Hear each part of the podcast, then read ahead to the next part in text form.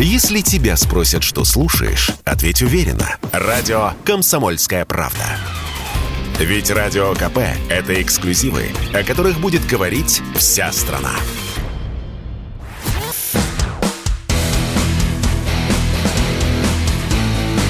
Программа с непримиримой позицией. Утренний Мордан. И снова здравствуйте, и снова в эфире Сергей Мордан, радио «Комсомольская правда». Я напоминаю, идет трансляция на Ютубе, YouTube канал Мордан Лайв. Подписывайтесь, а, делитесь а, кнопкой «Нравится».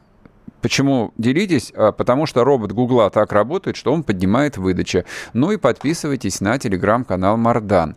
Так, а про экономику давайте теперь будем говорить.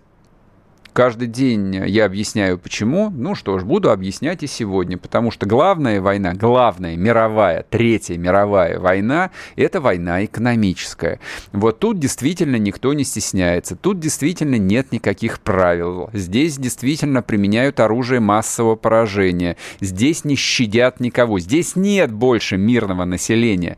Те санкции, которые введены и вводятся каждый день против России, это другой формат. Это не против каких-то олигархов, это не против условного коллективного Абрамовича. Это санкции против России. Вот всей ее исторической, этнической, культурной а, вот всей ее цивилизационной сущности, включая 145 миллионов человек, живущих на этой территории. Вот что такое происходит. Поэтому, ну давайте обсудим по порядку. Значит, вчера США, а, то, что называется, расширили санкции. Точнее, ввели новую порцию санкций. Американцы в этом большие специалисты, большие молодцы. Они вводят э, санкции на протяжении, ну, примерно последних 100 лет. Они санкции вводили во время Первой мировой войны, они санкции вводили потом после Первой мировой войны, они санкциями обкладывали Японию, пока Япония не атаковала Перл-Харбор. Вот, они санкциями обкладывали Советский Союз, ну и так далее, до бесконечности. Вот, у людей эта технология отработана просто вот идеально. Они никогда не вываливают все сразу. А вот давайте мы сейчас а, введем тотальную там торгово-экономическую блокаду. Нет. Там есть э, абсолютно понятная логика. Санкции давление санкционное постоянно должно нарастать. То есть здесь же принципиальный вопрос именно психологический. Это психологическое подавление противника. Это нужно подорвать его волю к победе. Нужно его деморализовать. Чисто экономически а, справиться с Россией нельзя. Вот, то есть, ну, в конце концов, вот при самом плохом сценарии Россия просто превратится в некую там очередную э, авторкию, замкнется на себе, то есть таких э, феноменов в человеческой истории было неисчислимое количество. Большая страна с большой территорией, с большим населением, на самом деле. То есть, в принципе, замкнуться внутри, внутри своих границ Россия может в любой момент. Там, да, есть вопрос, насколько там эта жизнь понравится всем нам, но чисто теоретически а, это может, ну, если это может себе позволить Северная Корея, крошечная Северная Корея, которая вот вся вот замкнута в этой территории в горах, и то, в общем, как-то люди обходятся, то мы-то и подавно справимся. Но для того, чтобы сломить а, волю а, политического класса, прежде всего, то есть, я не знаю, там условных 100 тысяч семей, которым принадлежит 90% национальных активов, которые рулят 99% российских денег, которые принимают все основные решения в области экономики и, естественно, теми людьми, которые принимают решения в области и государственной и общественной жизни, вот сломить их волю, вот их вогнать в депрессию, ежедневным, постоянным введением все новых и новых санкций, да, эта стратегия, она, теори... опять чисто теоретически может сработать. Но вы же видите, вы же видели сами, вы видите каждый день, как люди психуют. Но вот объяснение, которое на, вот, а, перед моей программой дал а, в эфире Георгий Бофт. А, его Иван Панки спрашивает, а что уехал э, Чубайс? Мы вчера про Чубайса говорили. Вот у Бафта у него объяснение простое, потому что Чубайс так скоропалительно уехал, чтобы самому не попасть под санкции. Потому что под санкции загоняют всех, в том числе и тех, кто у нас, ну не у нас, там у какого-нибудь э, условного э, патриотического, термоядерно-патриотического комьюнити входит в категорию пятой колонны либеральных экономистов. Я Грефа имею сейчас в виду, президента Сбербанка. Вот он вчера попал под санкции Минфина США. Туда же попал, кстати, и Олег Тиньков, Вообще, я тут я вообще не понимаю, каким боком. Но Греф возглавляет крупнейший государственный банк. А Тиньков-то каким боком? предприниматель до мозга костей, человек, который вообще ни в каких приватизациях никогда не участвовал, государственных денег не получал. Вот последовательно приумножал свой собственный капитал, свой собственный капитал. Начинал с каких-то сраных, простите меня, пельменей, которые непонятно из чего делались. Помните, такие пельмени Дарья были? Много-много-много лет назад. Их придумал Олег Тиньков. Он изобрел, что из пельменей, оказывается, можно делать норму прибыли 300-400%. Потом все научились. Ну и так далее, пока все, наконец, не превратилось э, в одноименный банк. На него тоже возложили санкции и Великобритания, и теперь Соединенные Штаты, ну а дальше Евросоюз. А, значит, э, по поводу санкций. Может ли это давить э, дальше, ну, скажем так, может ли это иметь эффект именно в головах э, правящего российского класса? Мне кажется, что американцы, ну и европейцы вместе с ними не вполне себе отдают отчет вот э, в объективно существующем культурном феномене, которых, который в русских есть. Русский народ очень злой на самом деле. Я об этом довольно часто говорю. Реально, русские очень злые люди. Но только злые люди могли дойти дойти до Северного Ледовитого океана. То есть это до такой степени нужно не любить себя и всех окружающих, вообще людей. Вот чтобы чтоб для того, чтобы вот рядом с тобой никого не было, дойти до какой-нибудь Чукотки. И там у Чукчи выменивать э, моржовую кость и какие-то шкуры. А русские легко ожесточаются, русские легко обижаются. Поэтому вот эти вот а, совершенно немотивированные обиды, ну вот, вот какие чувства должен испытывать а, тот же Герман Оскарович Греф по отношению к Минфину США и вот ко всей самой этой а, мировой жабе.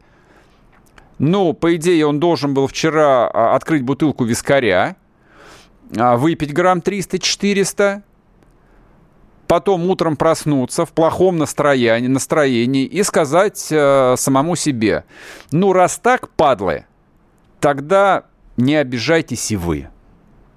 Это очень по-русски было бы.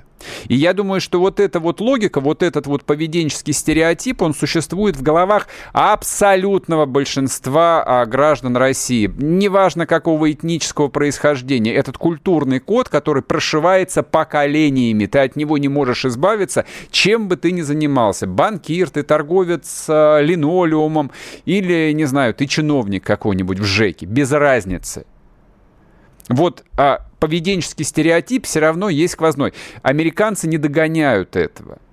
Поэтому в результате всех вот этих вот бесконечных санкций, что они получат?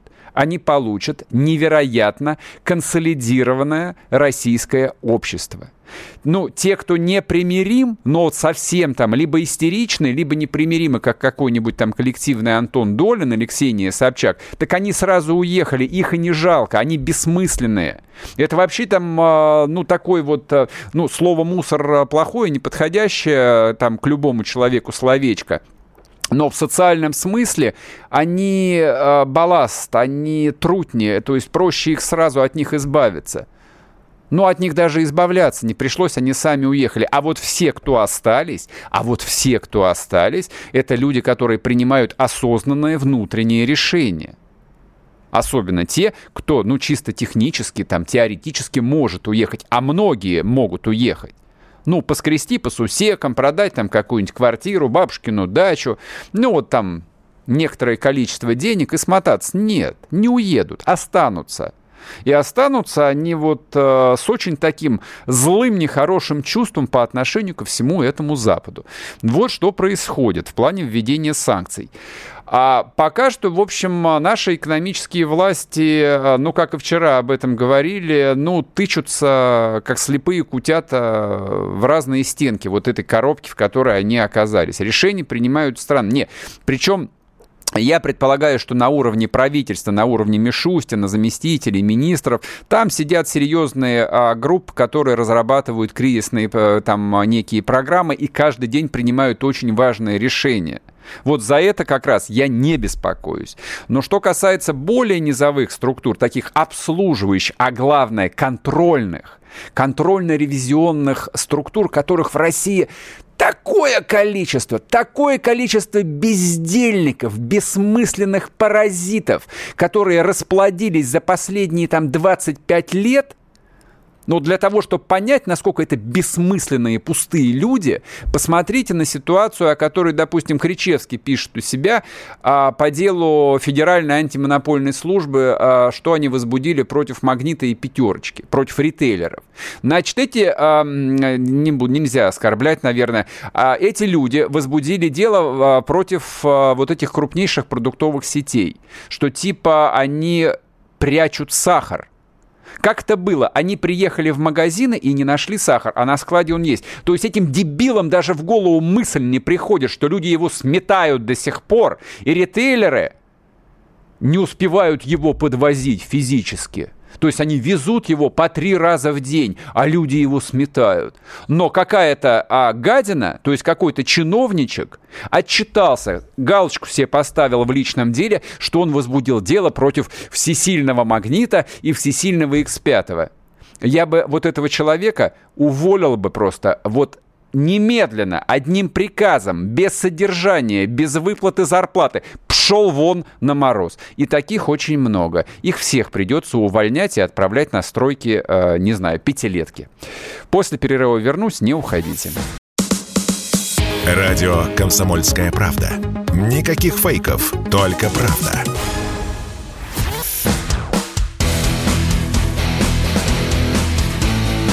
Программа с непримиримой позицией. Утренний Мордан. И снова здравствуйте, и снова в эфире Сергей Мордан, радио «Комсомольская правда», YouTube-канал Мордан Лайв, телеграм-канал Мордан. Welcome, подписывайтесь. А, значит, говоря о санкциях, говоря об экономических трудностях, да я не знаю, там, говоря обо всем, говоря о той новой экономической реальности, в которой э, мы оказались, э, вот я уже несколько дней меня вот что-то гложет, э, я пытаюсь, пытался сформулировать, что же самое важное, где вот та самая ключевая тема, ну вот про жизнь, про экономику, которая, ну вот отзовется, так сказать, в сердцах слушателей. Нет, это не не сахар. Нет, это не сахар. Сахаром все просто. И нет, это не женские прокладки, которые исчезли из магазинов, которые теперь продают в пять концов. Представляете себе? Вот предприимчивый-то русский дух какой. Машины, автомобиль, который, как известно, не роскошь, а средство передвижения, автомобиль, который по-прежнему 30 лет, да каких 30 лет, 50 лет является главным фетишем советского и постсоветского человека, вот что обрушилось, вот что переживает чудовищный кризис, невиданный за несколько десятилетий. А вчера компания Renault они долго держались, надо сказать, месяц, а, но вчера они ближе к концу дня сделали заявлением о том, что Рено сворачивает свою деятельность, ну и бла-бла-бла, там, ну вот как бы весь этот а, гуманитарный мусор, который вот а, все европейские корпорации произносят. Итак, Рено объявила о том, что они сворачивают свою деятельность. А это не то же самое, что заявление корпорации Range Rover – которые сказали, что они больше не будут поставлять свои автомобили на российский рынок. Это даже не решение Евросоюза, который запретил поставлять автомобили стоимостью дороже 50 тысяч евро на российский рынок, а, в число которых входят ну, вот все абсолютно любимые а, марки нашим правящим классом, ну и средним классом, который может себе это позволить. Это про другое. Рено – это наш великий легендарный АвтоВАЗ на котором от АвтоВАЗа на самом деле ничего не осталось, а осталось только Рено. И отсюда у меня вопрос, и как теперь жить? То есть повторяется ситуация, как а, с авиастроением, которая вызывает одни сплошные вопросы, то есть откуда теперь возьмутся летающие самолеты. Или, в общем, а, есть из этого какой-то вы, выход. С нами на связи Андрей Осипов, автоэксперт. Андрей, здрасте. Здравствуйте. Ну что, все плохо? Все, АвтоВАЗ закрылся теперь? Ну, я послушал, вы знаете, да, к сожалению, тут никакого оптимизма особенно не найти, потому что ситуация грустная, поскольку мы должны с вами, Сереж, мне кажется, вы со мной в этом согласитесь, должны понимать, что абсолютно замкнутых экономик сейчас не существует. Вы абсолютно хорошо привели пример авиации и автомобилестроения, точно такой же пример, потому что автомобиль состоит из десятков тысяч компонентов, которые производятся самыми разными компаниями в самых разных уголках земного шара.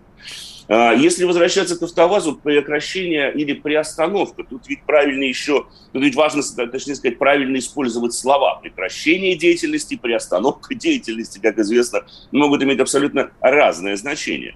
А поскольку все равно здесь есть завод, и буквально несколькими днями ранее они объявили о том, что на заводе возобновилось производство столь любимых и востребованных Маздастеров там и так далее. Угу. Плюс на самом автовазе производятся Логаны и тому подобное.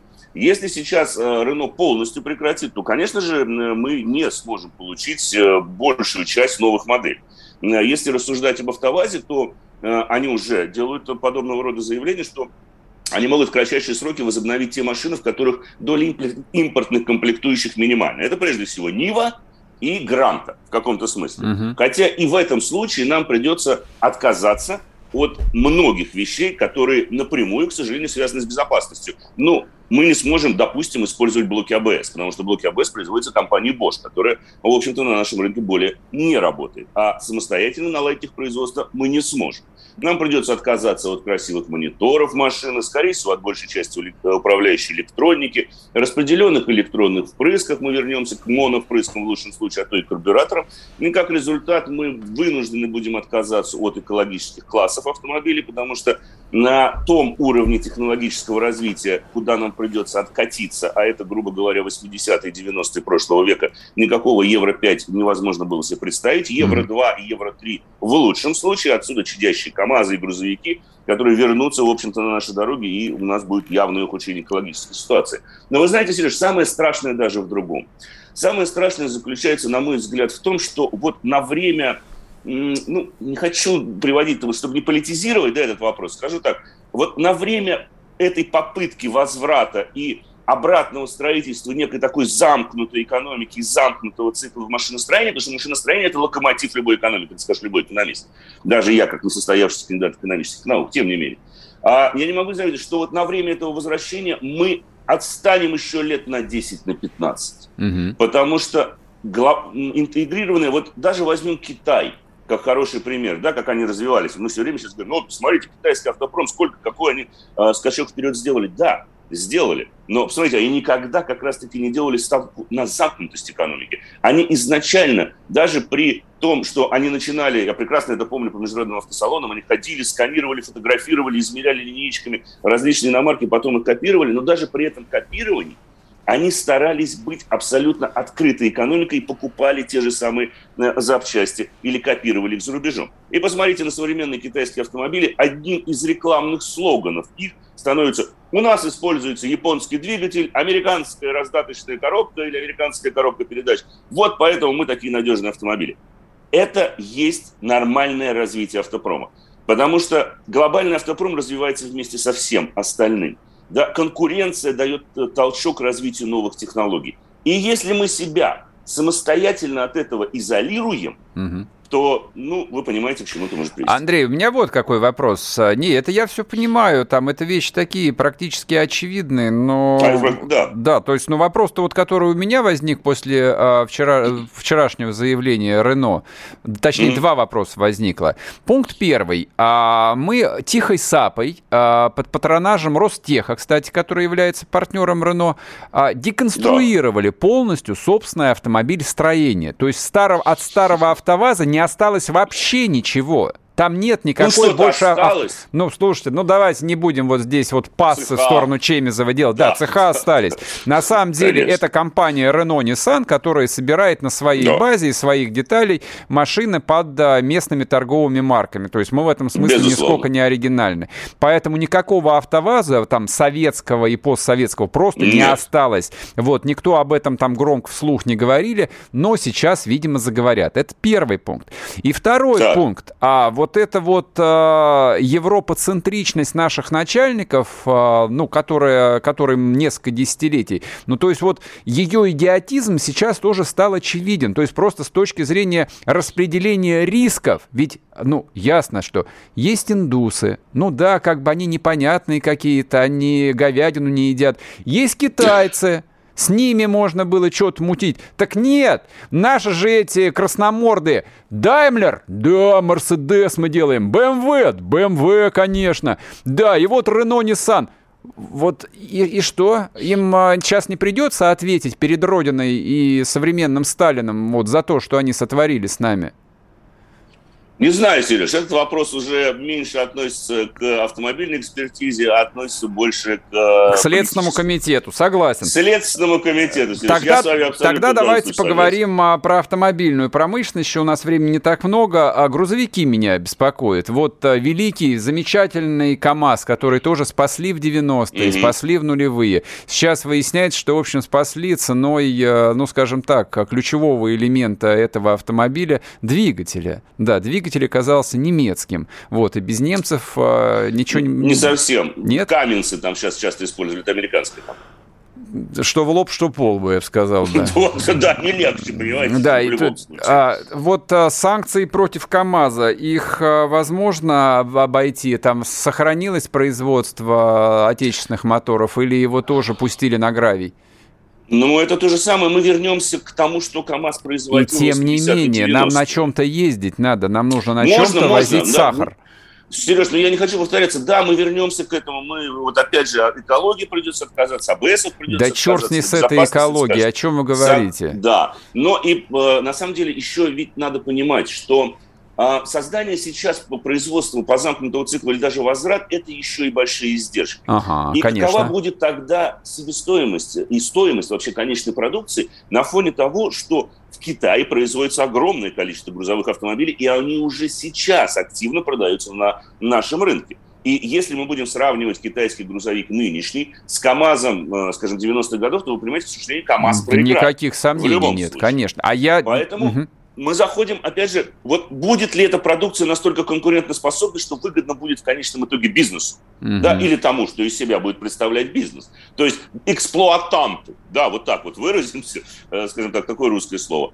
Выгодно ли им будет покупать КАМАЗ или нет?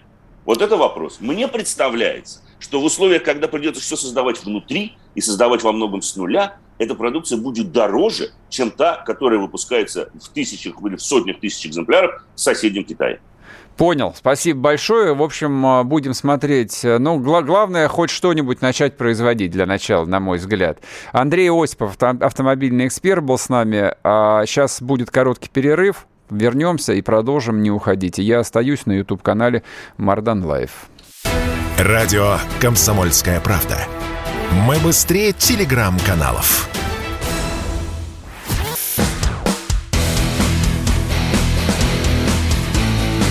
Программа с непримиримой позицией. Утренний Мардан.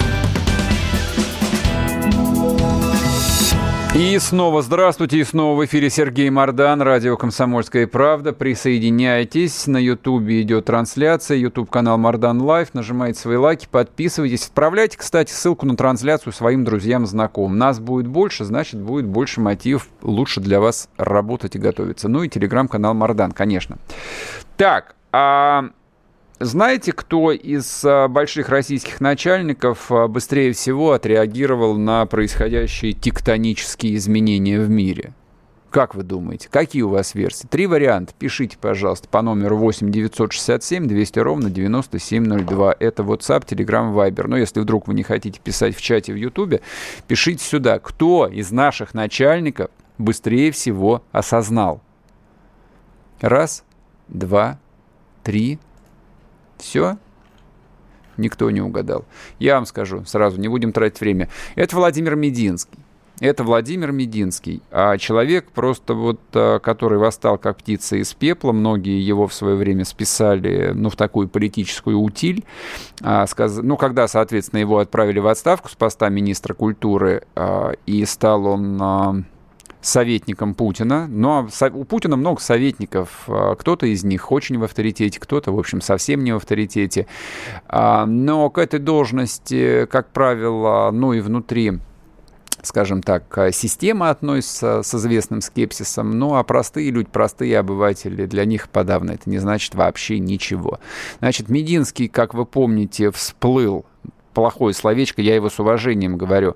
А, Мединский появился опять на небосклоне а, в контексте переговоров а, с Украиной.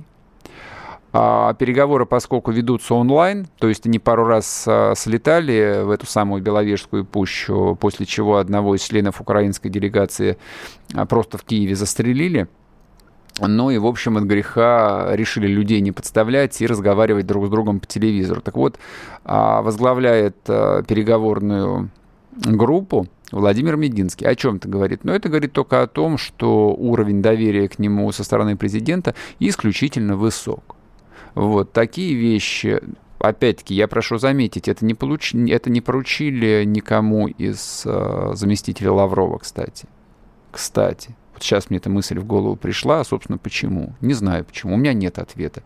Ну, в общем, что сделано, то сделано, поэтому Владимир Ростиславович является одним из э, важных сейчас людей в российской политической системе, то есть которого, я уверен, ждет э, блистательное совершенно будущее, то есть э, новый взлет карьеры. А, но почему мне про Мединского интересно говорить э, совершенно не в контексте переговоров, я считаю, что переговоры с Украиной могут быть только в контексте переговоров, вот, которые ведет следователь и обвиняемого. Вот, причем можно даже время от времени бить в зубы там того же Арестовича или или кого-нибудь э, другого из украинских чиновников. Вот такие переговоры я понимаю, других переговоров я не понимаю. Но Мединский является, наверное, един... ну, во-первых, единственным публичным а, человеком и вообще, наверное, одним из очень немногих людей в высшем российском руководстве, которые действительно всерьез относятся к идеологии идеологии. Опять это слово звучит в нашем эфире. То есть я подозреваю, что оно многим даже надоело многим надоело. То есть вот эти вот бесконечные разговоры про идеологию, у нас нет идеологии, у нас нет национальной идеи. Помните, сколько раз мы жевали это в эфире? Ну так, в общем, особо это никого не заводило. А вот за последний месяц оказалось, что очень неплохо иметь идеологию. Вообще даже хорошо иметь идеологию. А в ситуации войны обязательно иметь идеологию. Необходимо формулировать смыслы, необходимо формулировать цели, которые следуют из очень общих, из очень философских вещей. Мы кто, мы зачем? И мы ради чего – а, ну вот российским элитам на протяжении всего этого 30-летия, условно длинного ельцинского 30-летия, им было не до этого, они были прабабки. Ну и, собственно, вот в результате того, что все было прабабки, а, маемо шо маемо. Теперь все по новой. С 24 февраля 2022 года все по новой. Начинаем с нуля, пляшем от нулевой точки, в том числе и в плане идей. И первым человеком, который рискнул поговорить вслух о том, что есть современный российский патриотизм, не вот это вот бесконечное а, хождение а, значит, с набором книг про Великую Отечественную войну, а современный патриотизм, современный, укорененный в нашем сегодняшнем дне – Мединский об этом поговорил вчера. А, его, естественно, по старой привычке многие медиа попытались э, пошельмовать. это неудивительно, меня это не убеждает. Вообще в российских СМИ в массе своей работают люди, ну, скажем так, либеральных взглядов. Но они мирятся, конечно, с тем, что приходится служить режиму, но внутри себя показывают э, вот этот вот известный жест – и всякая попытка э, вот э, такого искреннего либо термоядерного лоялизма вызывает, ну, в лучшем случае усмешку, а на самом деле такую очень глубокую выстраданную неприязнь. Поэтому о вчерашнем выступлении Мединского, ну, вы можете зайти посмотреть там десяток э, таких настоящих медиа, кто об этом писал. С неприязнью писали. А что сказал Мединский? Мединский ведь сказал на самом деле такие простые очевидные вещи – О том, что... Посмотрите на Америку. На эту смешную, бездуховную Америку, которая молится доллару. Там во всех государственных и в частных школах на протяжении 150 лет учебный день начинается с короткой молитвы во славу Америки. Но мне кажется, это не совсем, а, но это как бы вот звучит как форма молитвы, это скорее форма присяги флагу и стране, которые произносят все детишки. Белые, желтые, черные, коричневые, которые, может быть, и английского языка еще там плохо-плохо им владеют, потому что буквально месяц назад приехали из какой-нибудь африканской Ганы а, или из Польши, или из России, или черт знает откуда. Нет, как зайчики, прижимают правую руку к левой стороне груди, и, соответственно, клянутся в верности Америке и американскому флагу. Восхитительная же вещь. Но вы же видели этот сюжет там неисчислимое количество раз в американских фильмах. Видели? Видели. Нравилось вам это? Не врите себе, конечно, нравилось. Это всегда нравилось, мы всегда этому завидовали. Всегда во главе, вот в голове возникала мыслишка, а почему у нас не так? Мы что, мы что, ненормальные какие-то? Мы что, меньше людям родину любим? Нет, не меньше. Не меньше. Вся история России говорит о том, что мы родину точно любим не меньше. Но вот почему у нас этого нет последние там лет сто? Почему вот эта вот э, нормой стала вечная фига в кармане, которую, э, ну, большой образованный класс э, привык показывать своему государству? С этим что делать? Это буквально еще вчера, еще год назад, пять лет назад. Этот, этот вопрос, он был смешным, ненужным, неактуальным. Там, о чем вы говорите? Идите вы к черту своим патриотизмом. Патриотизм – последнее прибежище негодяя. Вот весь набор этого мусора, я его слышал на протяжении нескольких десятилетий. И вдруг выясняется, что даже в 21 веке патриотизм, государственный патриотизм – регулируемый, управляемый, финансируемый государством патриотизм является фактором выживания, не менее важным, чем а, наличие собственной автомобильной или авиационной промышленности, либо промышленная база, которая делает электронные компоненты для крылатых ракет. Оказалось, это не менее важно. И, собственно, главное, что изобрела а, постмайданная Украина, вот это вот действительно их а, изобретение – то, что называется на английском языке кейс, который достоин изучения, это опыт а, строительства политической нации, это опыт форсированного строительства национального или, если хотите, националистического государства. Этот опыт во многом очень успешный. То есть мы, мож, мы можем и должны, наверное, сейчас в ситуации а, идущих военных действий там точно не распинаться подробно, какие они молодцы и насколько вот здесь они правильно и здесь они правильно сделали. У нас другие задачи. Нам нужно будет деконструировать а, вот все, что они построили, и сживать, сжигать, и на этом месте строить что-то новое. Но, тем не менее, этот пример есть. И именно то, э, именно потому, что они этим а, так упорно и так системно занимались, именно поэтому такие ожесточенные идут бои в районе Ирпеня и в, и в, и в Мариуполе. Именно поэтому Поэтому не надо шельмовать Мединского, не надо говорить, что Мединский опять носит своей идиотской идеей, значит, казенный патриотизм сейчас будет, у детей возникнет чувство отторжения, где-то я вчера прочитал, спрашивают какого-то заслуженного учителя, а как вы думаете, а вот если мы сейчас ведем а, вот эту вот молитву, все зацепили за слово молитву, если мы введем молитву в российских школах, молитву чему? Российскому флагу или Путину?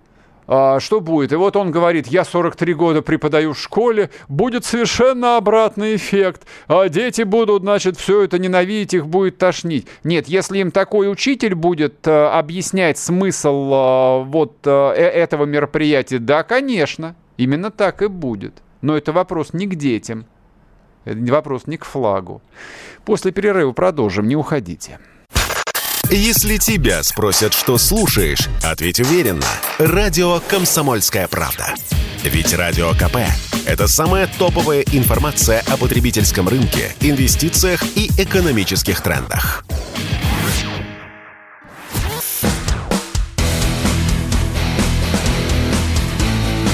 Программа с непримиримой позицией. Утренний Мордан. И снова здравствуйте, и снова в эфире Сергей Мордан, радио «Комсомольская правда», телеграм-канал Мордан, а особенно делаю акценты. А что помимо молитвы? Что помимо молитвы? Это не молитва. Вот чтобы закрыть эту тему, а я думаю, что Мединский, конечно же, имел в виду клятву. Клятва верности, клятва верности флагу, клятва верности стране, стране. Вот что насаждалось десятилетиями, вот этот вот тезис озвучивался бесконечное количество раз, причем людьми умными, талантливыми, известными. Они говорили, что э, я люблю свою страну, но я не принимаю государство, есть разница между страной и государством. И вот, вот они сами себя в этом убеждали, о том, что есть разница между страной и государством. Какая разница? В чем разница? Где граница? Никто не знает, где граница. Без государства нет страны, нравится вам это или нет. Государство бывает жестоким, государство бывает беспощадным, государство бывает неэффективным, государство бывает слабым, но оно такое, какое есть. Вот в рамках этого существующего государства, которое вам досталось и которое вы все равно можете прямо или косвенно менять, и существует страна. А если нет государства, исчезает и страна. Вот и вся немудрящая логика. О чем еще важном сказал э, Владимир Славич? Я, я хотел бы продолжить э, эту тему. А, она, она посвящена не Мединскому, она посвящена а, большому вопросу, которым придется заниматься множество людей, которые, опять-таки, тоже не готовы к решению этого вопроса, так же, как оказались не готовы к тому, что Рено уйдет из России, и АвтоВАЗ превратится в просто как в гору каких-то там бессмысленных э, бетонных коробок. Что он сказал? Призвал уменьшить количество развлекательных передач на российском телевидении, а вместо этого показывать хорошие отечественные или зарубежные фильмы. Кому-нибудь приходила в голову эта идея? Любому, кто за последний месяц включал вдруг телевизор. Любому приходило в голову это не мудрящая, не сложная мысль. Вот ты тыкаешь в кнопки, и ты не понимаешь, ты вообще где находишься, в каком мире, какое число на календаре. То есть где-то там, на западе, в тысячи километрах, в одной тысячи всего лишь, от Москвы до Киева всего тысячи километров. Ночь езды на поезде раньше была, меньше даже. Там идет война которая называется специальная военная операция. Там гибнут люди, там гибнут русские солдаты, там толпы беженцев, несчастных людей, русских людей. Там Россия отвоевывает свою землю, там Россия воюет за свою независимость на самом деле. И при этом ты, ты тыкаешь в любую телевизионную кнопку наугад – и натыкаешься на какой-то совершенно фантастический, бесконечный шабаш, который не прекращается десятилетиями. Там те же самые морды, там те же самые программы, там та же самая похабщина. Там люди живут в другом, в параллельном мире, в котором нет никакой войны, в котором нет никакой боли, нет никаких страданий. Нет никаких адских санкций. Нет никакой девальвации рубля, нет кризиса, нет сахара по 100 рублей. Там ничего этого нет. У них все нормально. У меня вопрос. Но мы же понимаем, как устроена наша русская жизнь. Любой человек старше там, 20 лет, да нет, старше, я думаю, 12 лет, понимает, как примерно устроена русская жизнь что вся медиа-среда является либо государственной, как э, холдинг ВГТРК, либо прямо или косвенно контролируется государством. Нравится вам это или не нравится? Но если она контролируется, каким образом э, вот этот вот диссонанс с которым сталкиваются десятки миллионов людей ежедневно, которые так или иначе, но все равно включают телевизор. Почему с этим, а, вот, а, с этим диссонансом, а, опять-таки, коллективные начальники, которым положено по долгу службы, заниматься этим вопросом. Вот это у них не вызывает, ну, такого человеческого сомнения хотя бы. А оно так должно быть. Вот а сейчас тот самый момент – для России, когда вот все это дерьмо должно литься с экранов. Когда люди должны там, нажимая кнопку, погружаться в какой-то там фантастический, давным-давно исчезнувший мир бесконечных телесериалов. Не знаю, про ментов, про обманутых жен, про певцов, опять-таки, и бесконечных певцов и все остальное. Точно оно должно быть так? Я что-то сильно сомневаюсь. Люди нуждаются в информации. Вот я в этом не то, что убежден, я это точно знаю. Любой человек, который сейчас работает в информации, месяц последний, он вам за пять минут, даже если вы занимаетесь чем-то абсолютно другим, объяснит, почему это так, а не по-другому. Как люди смотрят телевизор, как люди читают сейчас социальные сети, как они слушают радио, такого не было, ну вот на моей там памяти никогда все вырастает в разы, люди нуждаются в информации. Они, ну, кто-то называет это правдой, кто-то называет это новостями, как угодно. Людям нужна информация.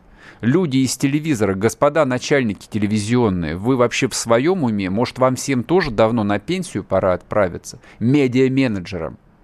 Может, вас на мороз всех давно пора выставить? Ну, я знаю, что вас не переучить. Вы давно уже зажирели мозгами своими. Но там же есть кураторы, там же есть люди смотрящие, акционеры, в конце концов. То есть ни у кого не ёкает под ложечкой э, ну, чувство страха о том, что за это могут нахлобучить однажды. Что государству такое телевидение не нужно сейчас. Воюющему государству, а России объявлена война. России объявлена война. И вот этой воюющей России такое телевидение не нужно. Не можете по-другому, значит вообще никакое не нужно. Просто вон дернуть стоп-кран, рубильник, да, чтобы сигнал с Останкинской башни вообще перешел идти. Ну, раз по-хорошему-то непонятно. Ну, вот Мединский, правда, пытается по-хорошему. Мединский пытается достучаться. Просигнализировать. Алло, Мурманск! Просыпаемся! Ургант уехал, и за Ургантом желательно отправить еще там человек 100-200 туда же. В Стамбул, в Израиль, куда они все едут, я понять не имею, неинтересно. И не возвращаться. И, кстати, об этом тоже желательно очень четко сказать. Ну, в адрес коллективный Собчак. О том, что нет, вас здесь больше не ждут. Для вас тут больше места нет – в этом улье для вас ячейки больше нет. Вы не получите никакой работы, вы не получите ни одного контракта, ни один государственный или частный подрядчик вам не заплатит больше ни копейки. Обустраивайтесь там. Здесь другая жизнь. Кто-нибудь это сказал? Нет, никто не сказал. Скажут, я очень надеюсь, но мы же еще три дня назад говорили о том, что на Украине на, освобожденных территориях нету никаких администраций, и что обязательно нужно это делать. Достучались? Достучались. Нас услышали? Услышали. И теперь Россия будет создавать военно-гражданские аудит, э, соответственно, администрации на освобожденных территориях и в освобожденных населенных пунктах. Я очень надеюсь, что и здесь будет так же. И то, что об этом а, говорят вслух, то, что об этом говорят люди, на, ну, теперь такие влиятельные, как а, Владимир Мединский, ну, лично меня обнадеживает. То, что придется заниматься в том числе и школьным образованием, наконец-то, я, я надеюсь, что до этого дойдут руки. И здесь дело не только вот в этой там а, молитве-клятве верности стране, но возникает вопрос